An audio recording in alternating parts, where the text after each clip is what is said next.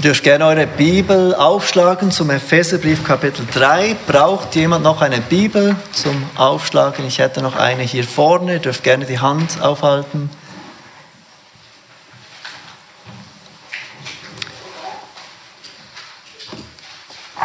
Wir kommen heute zum Epheser Kapitel 3, die Verse 14 bis 21. Epheser 3, Verse 14 bis 21 und wir beginnen gleich mit dem Lesen von Gottes Wort. Epheser 3, Verse 14 bis 21. Der Apostel Paulus schreibt die folgenden Worte, inspiriert durch den Heiligen Geist.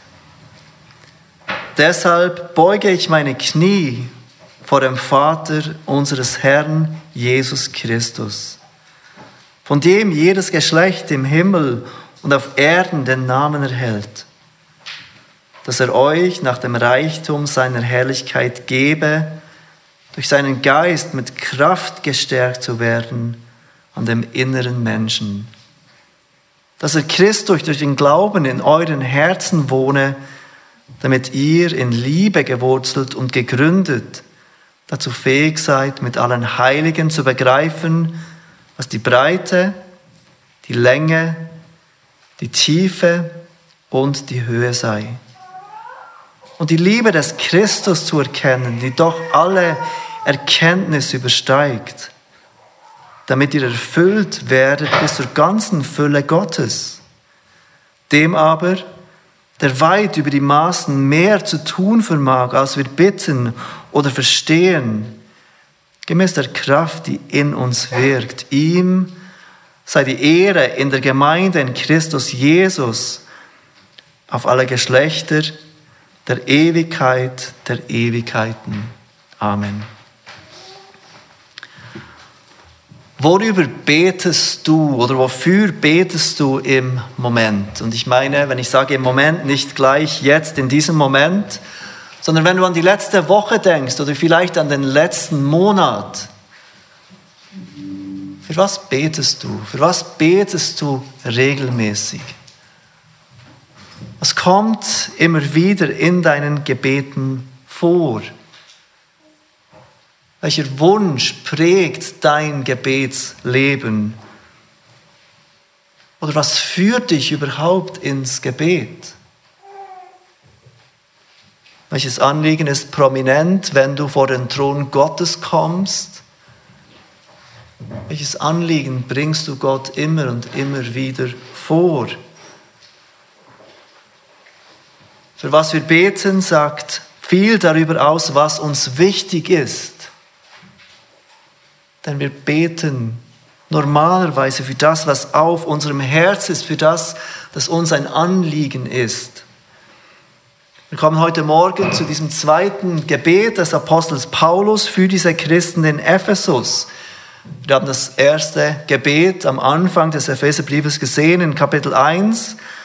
Paulus betet dort, dass diese Christen in Ephesus Gottes Kraft, die wirksam ist in ihnen, erkennen mögen. In allen ist diese Kraft wirksam, die Gottes rettende Gnade erfahren haben. Und Paulus betet dafür, dass diese Christen, die jetzt auf Jesus vertrauen, diese Kraft, die in ihnen wirkt, erkennen mögen. Gott hat in der Auferstehung von Christus seine große Kraft erwiesen. Und diese Kraft ist in uns Christen wirksam. Und Paulus will, dass wir diese Kraft erkennen. Dass wir erkennen, welche große Kraft Gott hat, die in uns wirkt. Das ist das Anliegen von Paulus in diesem ersten Gebet, das wir gesehen haben im ersten Kapitel.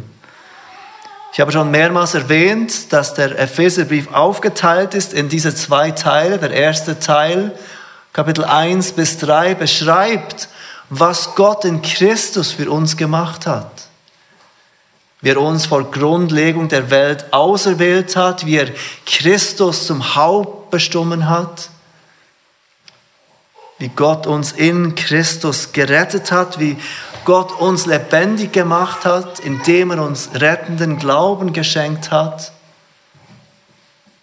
Und dann im zweiten Teil geht Paulus weiter, im zweiten Teil des Epheserbriefes und teilt uns mit, wie wir, die gerettet sind, im Licht unserer Rettung leben sollen, was diese Rettung für uns bewirkt.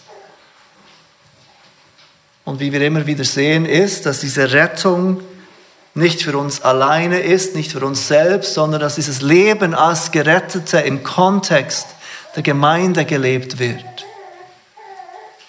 Wir zeigen diese Liebe, wir zeigen unseren Glauben, indem wir auf eine bestimmte Weise mit anderen Christen zusammenleben.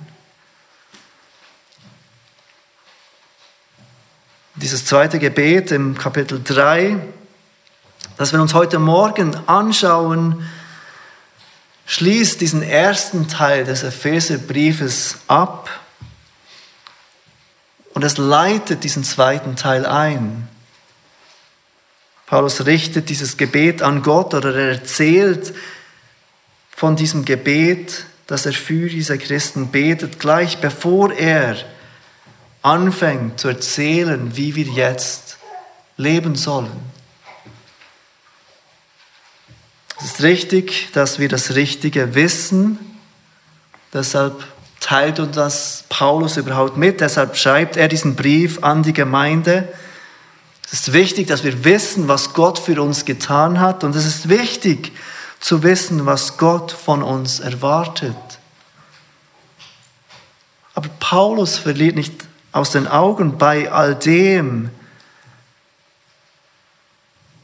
dass wir auf Gottes Wirken angewiesen sind, dass es nicht ausreicht zu wissen und dann entsprechend zu handeln. Bei all dem brauchen wir Gottes Hilfe. Wir brauchen Gottes Hilfe, damit wir richtig verstehen dürfen können und wir brauchen Gottes Hilfe, damit wir dann richtig leben können, auch wenn wir wüssten, wie. Wir wollen uns heute dieses Gebet in Kapitel 3 anhand von drei Punkten anschauen. Und das erste ist die Haltung des Betenden. Der Apostel Paulus zeigt uns etwas über seine Haltung, wenn er für diese Christen betet, die Haltung des Betenden. Zweitens die Bitte des Betenden. Wir sehen, wozu der Apostel Paulus bittet, was sein Anliegen ist für diese Christen. Und drittens, wir sehen die Hoffnung des Betenden weshalb Paulus überhaupt zuversichtlich ist, dass er sich so an diesen Gott wenden kann. Die Haltung des Betenden, die Bitte des Betenden und die Hoffnung des Betenden. Das diese drei Punkte, die wir heute Morgen anschauen wollen.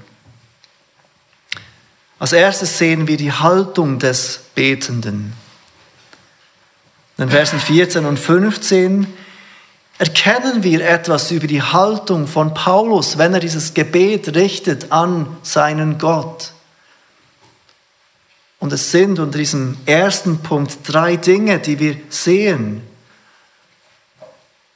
Drei Dinge, die der Apostel Paulus uns offenbart über seine eigene Haltung, wenn er vor den Thron Gottes kommt und diese Bitte kundtut. Das Erste, was wir sehen über die Haltung von Paulus, ist, dass sie ehrfurchtsvoll ist. Schaut noch einmal Vers 14 an. Paulus sagt, er fängt an, deshalb beuge ich meine Knie vor dem Vater unseres Herrn Jesus Christus. Das mag uns überraschen, aber es war in dieser Zeit nicht üblich, dieser Zeit, in welcher Paulus diese Worte schreibt, sich niederzuknien, wenn man betete.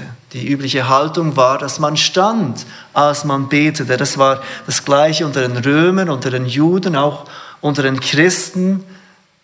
Man stand, wenn man betete. Aber man würde niederknien vor einem König oder vor einem einflussreichen Machthaber. Und dieses Niederknien würde natürlich bedeuten, dass man sich ergibt, dass man angewiesen ist auf den anderen. Es würde Ehrfurcht ausdrücken. Und genau das zeigt uns Paulus, wenn er davon schreibt, dass er seine Knie beugt, wenn er vor diesen Gott kommt. Er drückt aus, dass Gott erhaben ist, dass Paulus Gott unterworfen ist, dass er in Ehrfurcht vor diesen Gott kommt. Das ist das Erste, das wir sehen über die Haltung des Betenden. Es ist ehrfurchtsvoll. Aber zweitens, es ist auch vertraut. Die Haltung des Betenden ist zweitens vertraut. Wenn Paulus sagt, ich beuge meine Knie, dann würden wir eigentlich erwarten, dass er jetzt von Gott als König oder Herrscher der Welt spricht. Dieser Gott, der über alles erhaben ist, vor dem er seine Knie beugt. Aber seht, wie er diesen Gott anspricht. Paulus sagt, Vater. Er bringt seine Bitte vor den Vater unseres Herrn Jesus Christus. Auch wenn er natürlich gleichzeitig König und Herrscher über das Universum ist. Paulus spricht ihn vertraut an. Damit drückt Paulus aus, wenn er sagt, Vater des Herrn Jesus Christus, dass er nicht in seinem eigenen Namen vor diesen Gott kommt, sondern durch den Herrn und Retter Jesus Christus. Aber er nennt diesen Gott Vater. Er kommt vertraut zu ihm, trotz aller Ehrfurcht, die er ausdrückt mit seinen gebeugten Knien. Und genau das Gleiche dürfen wir tun. Wenn wir vor Gott kommen, wenn wir vor seinen Thron im Gebet kommen, dann dürfen wir vertraut zu ihm kommen, mit aller Ehrfurcht, die auch dabei sein sollte. John MacArthur sagte über diesen Vers, wir kommen nicht in, so, in Furcht und Zittern zu ihm, weil wir Angst haben, dass er uns zurückweist oder gleichgültig uns gegenüber ist. Wir kommen nicht zu Gott, um ihn zu besänftigen, wie es die Heiden mit ihren Göttern tun. Wir kommen zu einem gütigen, liebenden, besorgten, barmherzigen und annehmenden Vater. Drittens sehen wir über die Haltung des Beten, dass er vertrauensvoll kommt. Vers 15 geht Paulus weiter und er sagt, von jedem, von dem jedes Geschlecht im Himmel und auf Erden sein Name erhält. Das ist für uns heute eine ganz ungewöhnliche Formulierung. Aber Paulus erinnert uns in diesem Vers 15 an Gottes Macht, Gottes uneingeschränkte Macht. Er ist der, von dem jedes Geschlecht im Himmel und auf Erden den Namen erhält. In dieser Zeit war die Namensgebung ein Zeichen der Autorität, der Macht über jemanden. Ich glaube, ein gewisses Verständnis davon haben wir auch heute noch. Wenn zum Beispiel dein Arbeitgeber zu dir kommen würde und sagen würde, ich möchte, dass du deinen Kindern diesen Namen gibst, dann würdest du zu Recht sagen, was geht dich das an? Das ist nicht deine Kompetenz. Da steht uns zu als Eltern, wir haben diese Autorität über unsere Kinder. Die Namensgebung war zu dieser Zeit auch ein Stück weit eine Identitätsgebung. Namen hatten eine Bedeutung mehr, als sie das heute haben. Die Leute hörten diesen Namen und sie kannten die Bedeutung dieses Namens. So erinnert sich Paulus mit diesen Worten daran, dass Gott der souveräne Herrscher über jedes Geschlecht ist. Er ist der, der über jede Familie, über jeden Vater, über jedes Geschlecht Autorität hat. Der Gott, an der er seine Bitte richtet, ist vollkommen mächtig, erinnert sich Paulus. Und deshalb kann er seine Bitte voller Vertrauen an ihn richten. Wir sehen dies auch in anderen Stellen der Schrift. Jemand, der betet oder der sich Hilfe von Gott erhofft, erinnert sich zugleich an die Macht Gottes.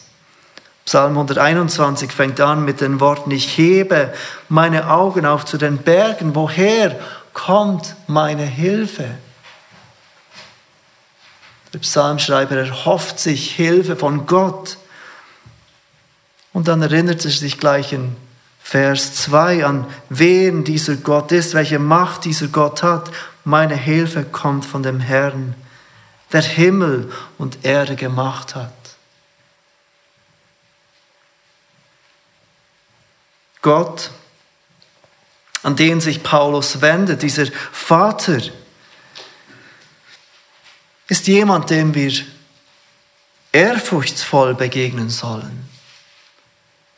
Aber auch jemand, dem wir vertraut durch Jesus Christus als unser Vater begegnen dürfen. Und drittens jemand, dem wir voller Vertrauen uns nähern dürfen. Das ist die Haltung des Betenden. Sie ist ehrfurchtsvoll, sie ist vertraut und sie ist voll Vertrauen. Zweitens sehen wir die Bitte, die Paulus an diesen Gott richtet, die Bitte. Und auch hier sehen wir drei Dinge unter diesem zweiten Punkt, die Bitte des Betenden. Paulus erwähnt dies für uns ab Vers 16. Als erstens sehen wir, dass Paulus bittet um die Stärkung des inneren Menschen.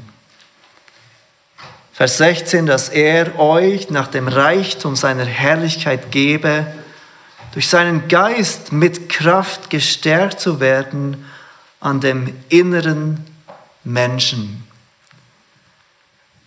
Die Bibel unterscheidet zwischen äußeren Menschen und inneren Menschen. Der äußere Mensch ist unser Leib, das, was wir sehen, das, was vor uns ist, wenn wir anderen Menschen begegnen oder das, was vor uns ist, wenn wir in den Spiegel schauen.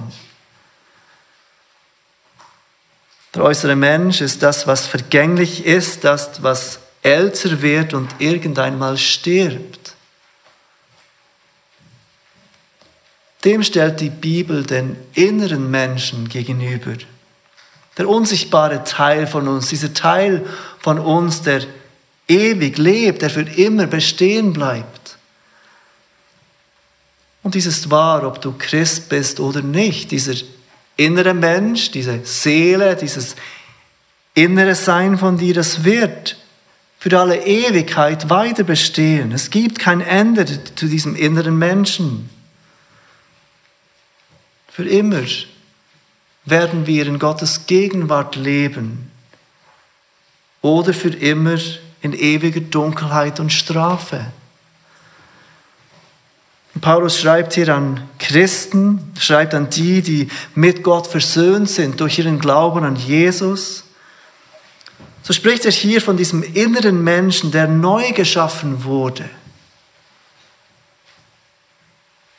Dieser innere Mensch, der inneren Menschen, der neu geschaffen wurde durch die Kraft von Gottes Wort. Als diese Menschen umkehrten und glaubten, als sie vertrauten auf Jesus. In Römer 7, Vers 22 schreibt Paulus, denn ich habe Lust an dem Gesetz Gottes nach dem inneren Menschen. Auch dort setzt er den äußeren Menschen, das Fleisch, die sündhafte Natur mit dem inneren Menschen gegenüber. Im 2. Korinther 4, Vers 16 erwähnt Paulus auch diesen inneren Menschen und er sagt dort, darum lassen wir uns nicht entmutigen, sondern wenn auch unser äußerer Mensch zugrunde geht, so wird doch der innere Tag für Tag erneuert. Der äußere Mensch wird älter, der äußere Mensch stirbt irgendeinmal. Aber dieser innere Mensch bei dem Christen wird Tag für Tag erneuert. Und dieser innere Mensch kann wachsen oder auch nicht. Er kann stark sein oder auch schwach. Wir können diesen inneren Menschen durch bewusste Sünde einschränken. Oder wir können ihn durch den bewussten Gebrauch von Gottes Gnadenmittel aufblühen lassen, wachsen lassen, dass er mehr zum Tragen kommt in unserem Leben. Paulus bittet Gott darum, dass diese Christen durch den Heiligen Geist an diesem inneren Menschen gestärkt werden mögen, dass sie geistlich wachsen dürfen, dass ihr Leben zunehmend von diesem inneren Menschen geprägt sein darf, dass sie geistlich an Kraft zunehmen dürfen. Es ist wichtig, dass, zu sehen, dass Paulus im Epheserbrief nicht nur die Christen in die Pflicht nimmt. Ganz sicher will er, dass sie Gottes Wort lesen. Er will, dass wir Gottes Wort lesen, sonst würde er ihnen diesen Brief nicht schreiben. Und ganz sicher will er, dass diese Christen sich gottgefällig verhalten, sonst würde er ab Kapitel 4 nicht aufrufen, jetzt so zu leben in Anbetracht dieser Wahrheiten. Aber er sieht, wie vor einem Moment erwähnt, dass zu all dem Gottes Kraft erforderlich ist. Es reicht nicht nur zu wissen, es reicht nicht nur erinnert zu werden. Du und ich, wir brauchen jeden Tag Gottes Kraft und Gottes Wirken in uns. Dass wir diese Dinge, die wir wissen, auch leben können. Ist dies ein Gebet, dass du regelmäßig betest, ist das etwas, das du regelmäßig vor Gott bringst. Herr, stärke mich an meinem inneren Menschen. Dass mein innerer Mensch wachsen. Und wenn ich das frage, dann meine ich nicht nur diese Worte oder genau diese Worte, die Paulus hier spricht. Aber hast du ein Verständnis davon, dass es in deinem christlichen Leben nicht nur darum geht, mehr in der Bibel zu lesen, mehr zu dienen, mehr zu evangelisieren, auch wenn all diese Dinge natürlich gut sind und wir sollen diese Dinge tun. Aber verstehst du, dass du bei all dem Gottes Geist brauchst, der dir hilft, all diese Dinge zu tun, um dich in deinem inneren Menschen zu stärken. Bittest du ihn um Wachstum und Hilfe dabei? Ich glaube, es ist so einfach, hier auf der einen Seite oder auf der anderen Seite vom Pferd zu fallen Manchmal betonen wir so sehr unsere Abhängigkeit von Gottes Wirken, dass wir auf der einen Seite hinunterfallen und passiv werden. Es ist ja Gott, der alles wirkt. Es liegt ja an Gott, der das alles tut. Und wir stehen in der Gefahr zu vergessen, dass Gott Mittel braucht.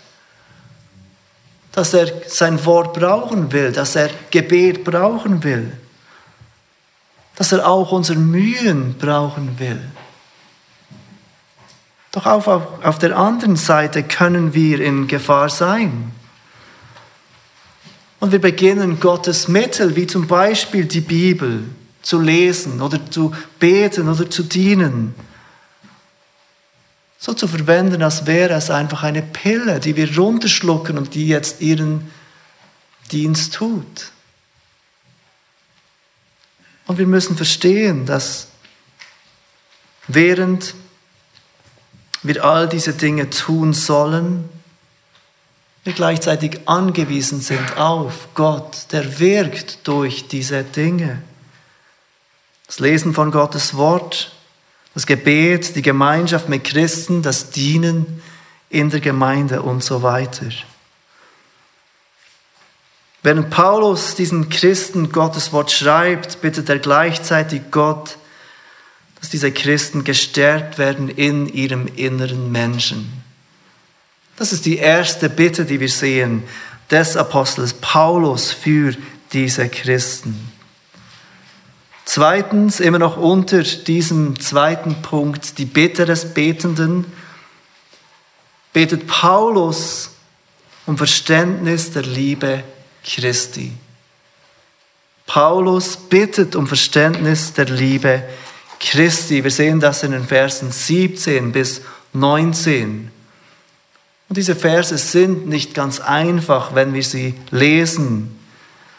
Dass der Christus durch den Glauben in euren Herzen wohne, damit ihr in Liebe gewurzelt und gegründet dazu fähig seid, mit allen Heiligen zu begreifen, was die Breite, die Länge, die Tiefe und die Höhe sei und die Liebe des Christus zu erkennen, die doch alle Erkenntnis übersteigt. Wenn Paulus diese Dinge schreibt, dann heißt es nicht, dass er unsicher ist, dass und ob diese Christen in Ephesus Christus in ihren Herzen haben. Er ist nicht unsicher, wenn er bittet, dass Christus in ihren Herzen wohnen würde, dass Christus dies bereits tut.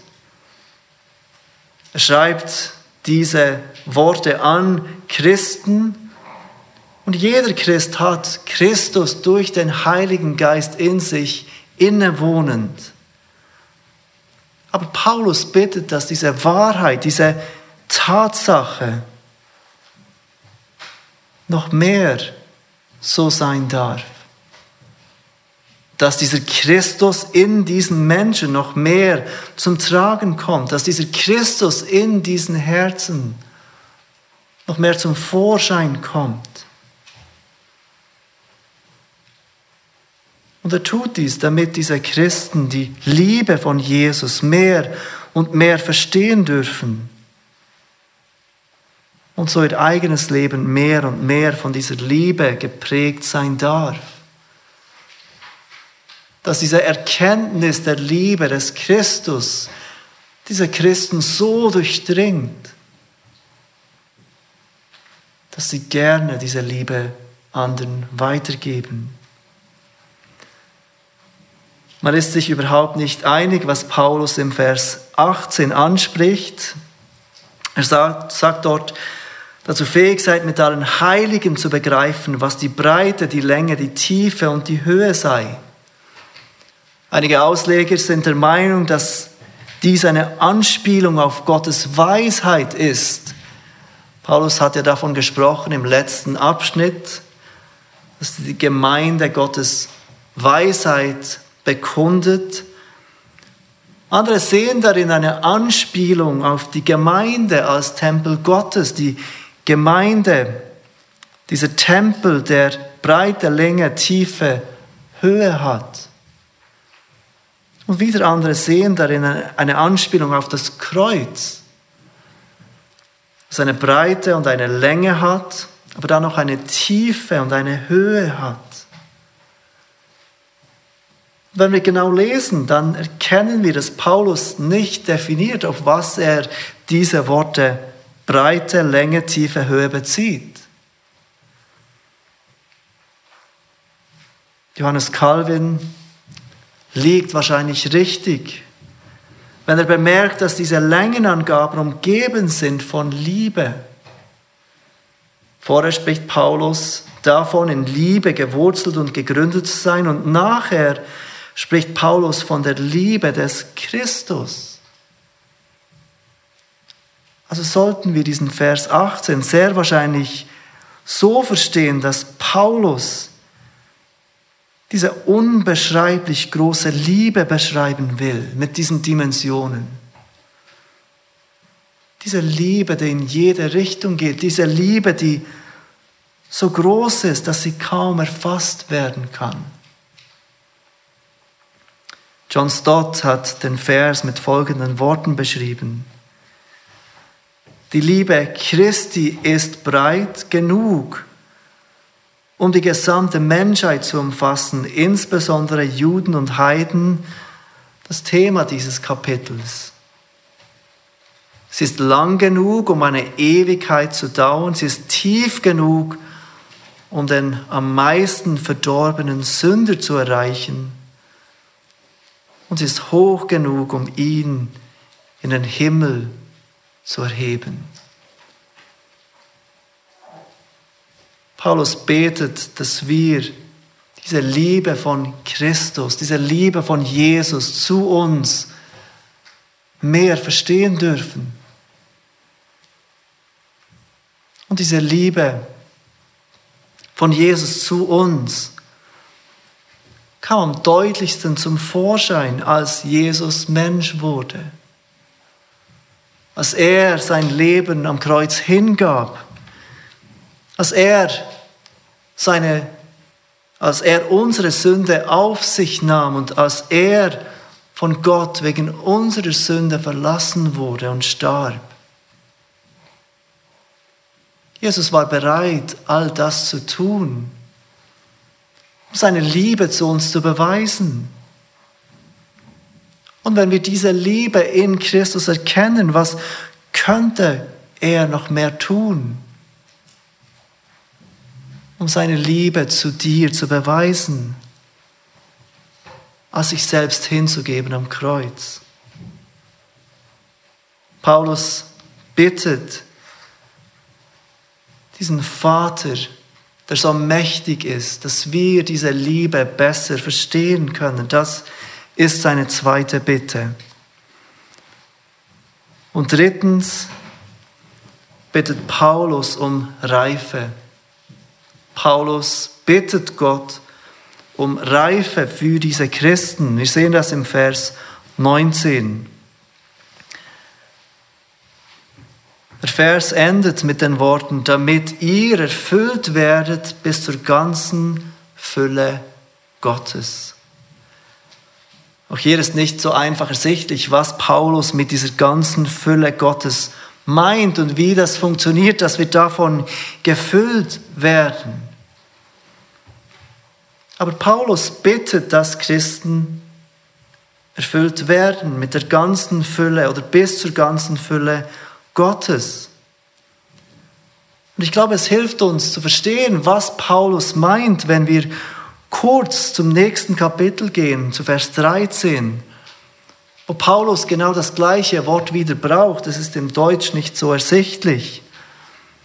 Aber in Vers 13 von Epheser 4 braucht Paulus genau dieses Wort von der Fülle wieder.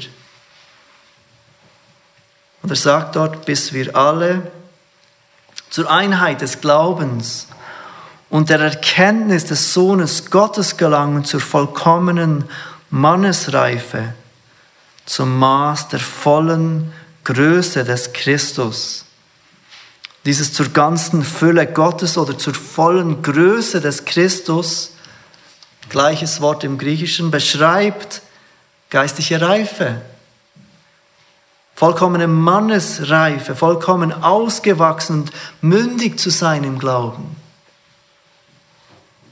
So zu sein, wie Christus ist. Das Anliegen von Paulus ist, dass diese Christen und auch wir heute wachsen dürfen in ihrem Glauben zu vollkommener Mündigkeit.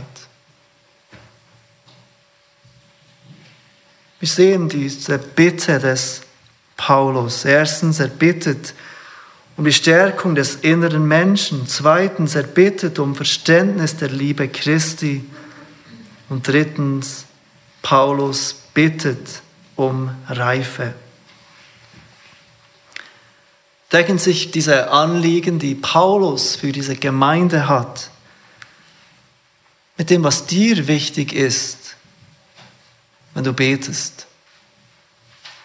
Und es ist klar, dass dies nicht alle Anliegen des Apostels Paulus sind und es ist nicht falsch daran, auch für alltägliche Dinge zu bitten, denn Gott ist der Geber von jedem guten Geschenk. Aber es zeigt uns doch, was wichtig ist für Paulus, was er für ein Anliegen hat für diese Gemeinde. Sind das Dinge, für die du regelmäßig betest, für dich? Aber nicht nur für dich allein, sondern für die Geschwister in unserer Gemeinde. Stärkung des inneren Menschen, Verständnis der Liebe des Christus,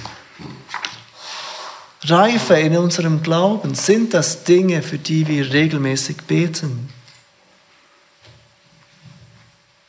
Paulus führt uns vor Augen, für was er bittet. Wir sehen also aus diesem zweiten Punkt die Bitte des Betenden und wir gehen jetzt zum letzten Punkt, die Zuversicht des Betenden. Paulus schließt sein Gebet, dieses zweite Gebet für diese Gemeinde in Ephesus ab mit diesen wunderschönen Worten, Verse 20 und 21, dem aber, der weit über die Maßen mehr zu tun vermag, als wir bitten oder verstehen, gemäß der Kraft, die in uns wirkt, ihm sei die Ehre in der Gemeinde in Christus Jesus auf alle Geschlechter der Ewigkeit der Ewigkeiten. Amen. Paulus erinnert sich selbst in seinem Gebet und damit auch uns, zu wem er betet und wie allmächtig dieser Gott ist. Gott ist fähig, all das zu beantworten, was Paulus gerade vor Gott gebracht hat im Gebet. Aber Paulus vertraut darauf, dass Gott weit mehr zu tun vermag, weit über die Maßen mehr zu tun. Seht ihr, welch großes Vertrauen Paulus in diesen Gott hat. Paulus braucht hier die höchste Form des Vergleichs, wenn er sagt, weit über die Maßen mehr zu tun. Gott kann unendlich viel mehr tun, als was wir erbitten oder verstehen. Gott will, dass wir uns im Gebet an ihn wenden und er will auch, dass wir uns überlegen, für was wir beten. Dass wir uns Gedanken machen zu unseren Gebeten, dass wir nicht gedankenlos einfach plappern. Ja, unsere Gebete sollen von Herzen kommen, aber unsere Gebete sollen auch mit Gottes Wort in Einklang sein, mit dem, was uns Gott offenbart hat. Unsere Gebete sollen überlegt sein, unsere Gebete sollen tief sein. Und trotzdem erinnert uns Paulus, dass Gott nicht eingeschränkt ist durch unsere Gebete. Auch wenn wir so viel noch nicht verstehen, auch wenn wir beschränkt sind, auch in unserem Gebetsleben, auch wenn wir bei noch so vielen Dingen nicht die richtige Perspektive haben, Gott kann weit mehr tun, als wir verstehen können. Er kann weit mehr tun, als wir bitten können. Gott kann weit mehr tun, als wir uns auch nur vorstellen können. Und diesem Gott gehört die Ehre. Wenn Paulus für all diese Dinge betet, dann betet er nicht, dass die Gemeinde verherrlicht wird, dass wir als Christen, wenn wir reif sind, gepriesen werden.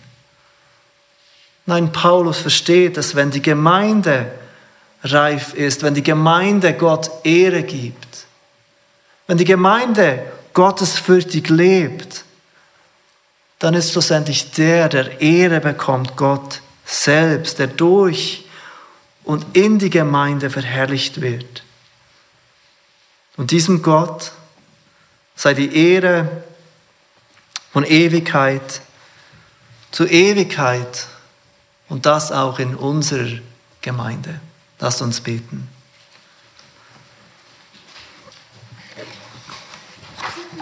Vater, wir danken dir für dein Wort und wir danken dir, wie wir heute Morgen erkennen durften, mit welcher Haltung wir vor dich kommen sollen und dürfen. Wir danken dir für die Bitte des Paulus, die auch für uns eine Bitte sein soll. Und wir danken dir, dass wir in all dem auf dich hoffen dürfen, dass du weit mehr zu tun vermagst, als wir erbitten oder verstehen können. Wir bitten dich, dass du diese Wahrheit nimmst und sie tief in unsere Herzen pflanzt, so dass unser Gebetsleben mehr und mehr von deiner Wahrheit geprägt sein darf. Amen.